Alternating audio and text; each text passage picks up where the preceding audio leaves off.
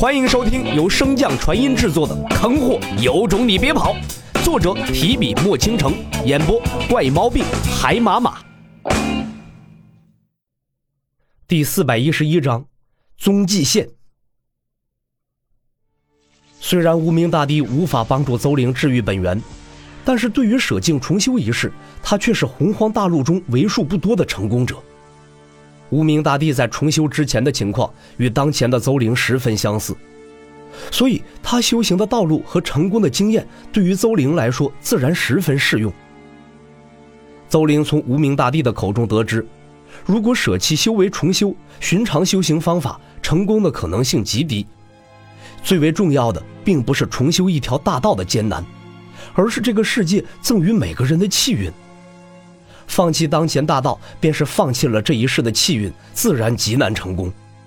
而无名大帝成功，就是因为找到了剥夺他人气运为己用的方法——合欢大道。合欢大道本是男女双方阴阳互补、气运互补的正规大道，但若是只踩不吐，那被踩的一方便会成为对方的顶炉，将自身的一切都奉献出去。这其中自然也就包括了那虚无缥缈的气运。这也就是江湖之中许多邪教之人天资极差，但是境界实力却不弱于那些家族弟子的原因。因为这条大道根本不会被天资所限制。邹灵纠结了多日之后，最终还是走上了这条道路。令邹灵和无名大帝没有想到的是，邹灵竟然与合欢大道如此的契合。在男性鼎炉的加持之下，邹灵成长的速度远超其预期。但是随着邹灵的实力迅速突破王境，寻常男子体内的气运和灵力已经无法满足他。此时的女真教不知道白家此时的态度，所以也不敢大张旗鼓的招人。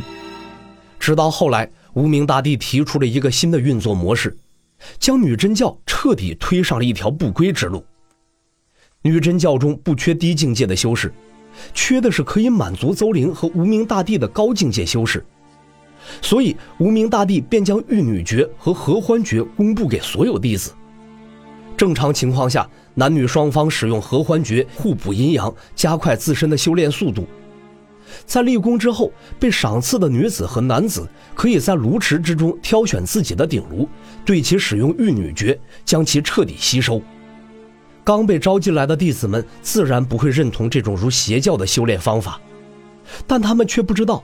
自从他们踏入这个小世界之后，他们的命运便不再由自己掌控。经过多年的演化，女真教在这种病态模式之下，不但存活了下来，反而有种蒸蒸日上的势头。而作为女真教最强的两人，邹灵在许久之前便已经重回地境，直到前些日子吸收了那两名大帝之后，他不仅一举迈入大帝之境，灵力的精纯程度也直接被拉高了一个档次。他能感觉到，如今的他，即便不如当年的白衣大帝，但也不会相差太多。可实力的突飞猛进，并没有给邹灵带来快乐和成就感，换来的反而是心理的扭曲，人性的沉沦。他能意识到，自从踏上这条道路之后，自己就变得越来越不像自己。那种感觉就像自己的身体中有个隐藏的存在，每当自己稍微露出那种渴望情绪时，那个存在就出来取缔接管他的身体，而当他尽兴满足之后，自己的意识才会被放出来。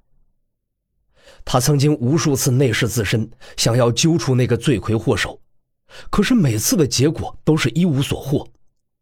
慢慢的，就连他自己都觉得，那或许就是他自己隐藏起来的本性，便对他的压制逐渐放松，自身也彻底放纵。就在邹玲陷入回忆时，荒山上的存在似乎是感受到了他的气息。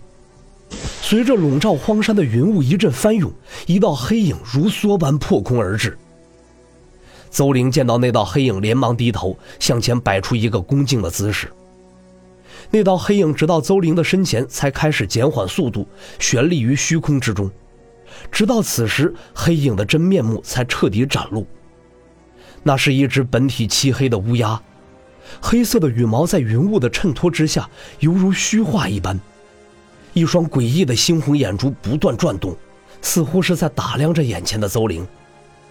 实力进展的不错，看来那两个大帝要比我想象中的强一些。那乌鸦虽然口舌未动，但是一道略显沙哑的男子声音却从乌鸦的身上发出。闻言，邹玲连忙躬身回道：“灵儿之所以能有今天，还得多谢大帝。这是你自己的选择，你所来此，就是为了那入侵之人。”那道沙哑的声音略微一顿，继续说道：“你不是把我的分身喊去了吗？难道你们二人联手都对付不了？”邹玲伸手招出事物珠，回答道：“这次所来之人，和您之前让我放入事物珠的那滴血液发生了共鸣，所以特来向您禀报。”看到事物珠中那一点极为闪耀的红光，那只乌鸦双眸之中的猩红之色更加浓郁了几分。正当那只乌鸦注视着事物珠思考之时，事物珠上竟然毫无征兆地出现了一道裂痕。此时，那乌鸦的身上竟然出现了一种眉头一皱的感觉。这事物珠之前受过损伤。听到询问，邹玲这才抬头向事物珠望去，可未等他看清楚那道裂痕，事物珠便砰的一声彻底炸碎，化作了齑粉，随风消散。看到这一幕的邹玲一时间脑子有些没转过弯这事无珠并不是他所铸炼的法器，此时发生这种情况，他自然也不知道是何原因。就在邹林快速思考事物珠破碎原因之时，一道空间波动迅速的传遍了整个小世界。凡是黄境之上的强者，皆察觉到了这股十分明显的波动。而对镇守此界门户的空间漩涡十分熟悉的邹玲，自然能够辨认出这股空间波动的来源。